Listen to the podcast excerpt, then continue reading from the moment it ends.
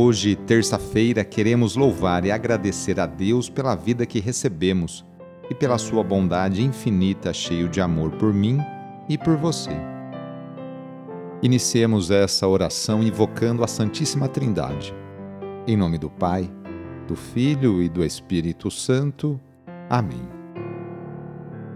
Senhor nosso Deus, nosso Pai, nós cremos em vós, nós esperamos em vós, nós vos amamos nós vos agradecemos este dia e vos damos graças porque estamos com vida. Oferecemos este dia ao Senhor com todas as nossas alegrias e sofrimentos, com todos os nossos trabalhos e divertimentos. Guardai-nos do pecado e fazei de nós instrumentos de vossa paz e do vosso amor. Ajudai-nos a observar vossos santos mandamentos. Amém. Quarta-feira, dia 30 de novembro, o trecho do Evangelho é escrito por Mateus, capítulo 4, versículos de 18 a 22. Anúncio do Evangelho de Jesus Cristo segundo Mateus. Naquele tempo, quando Jesus andava à beira do mar da Galileia, viu dois irmãos, Simão, chamado Pedro, e seu irmão André. Estavam lançando a rede ao mar, pois eram pescadores. Jesus disse a eles: Segue-me, e eu farei de vós pescadores de homens. Eles imediatamente deixaram as redes e o seguiram. Caminhando um pouco mais, Jesus viu outros dois irmãos, Tiago, filho de Zebedeu, e seu irmão João. Estavam na barca com seu pai Zebedeu, consertando as redes. Jesus os chamou. Eles imediatamente deixaram a barca e o pai e o seguiram. Palavra da Salvação. Hoje a Igreja no mundo inteiro faz festa pelo apóstolo Santo André. André era filho de um pescador da Galiléia de nome Jonas e era irmão de Simão Pedro. Vivia em Cafarnaum e era um seguidor de São João Batista antes de ser apresentado a Jesus foi o primeiro apóstolo de Jesus. Ele é mencionado no Novo Testamento como estando presente nos mais importantes eventos da vida e missão de Jesus. Aparece no episódio da multiplicação dos pães, onde, depois da resposta de Filipe, André indica a Jesus um jovem que possuía os únicos alimentos ali presentes: cinco pães e dois peixes. André participou da vida pública de Jesus. Estava presente, por exemplo, na última ceia. Viu o Cristo ressuscitado. Testemunhou a ascensão e recebeu o primeiro Pentecostes. Alguns historiadores citam que depois de Jerusalém, foi evangelizar na Galiléia, Sítia, Etiópia, Trácia e finalmente na Grécia. Nessa última, formou um grande rebanho e pôde fundar a comunidade cristã na Acaia, um dos modelos de igreja nos primeiros tempos. Mas foi ali também que acabou martirizado nas mãos do inimigo, Egéas, governador e juiz romano ali do local.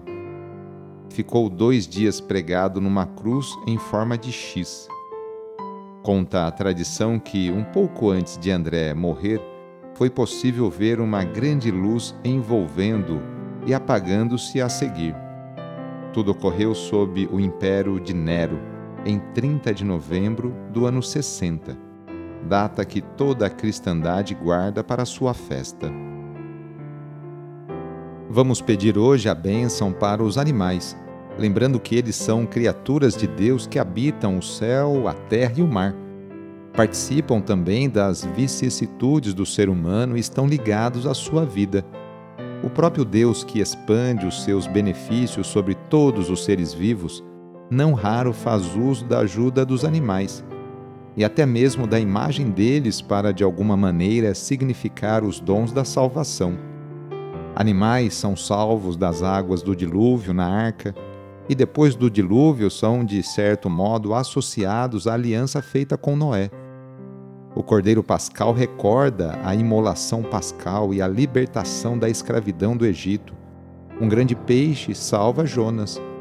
Animais são associados à penitência do ser humano, e, juntamente com todas as criaturas, participam da redenção de Cristo. Invocando, portanto, a bênção de Deus sobre os animais, louvemos o próprio Criador de todas as coisas. Demos graças a Ele por ter elevado o ser humano acima de todas as criaturas e peçamos também que nos ajude a reconhecer nossa dignidade de ser humano e a caminhar sempre em seu amor.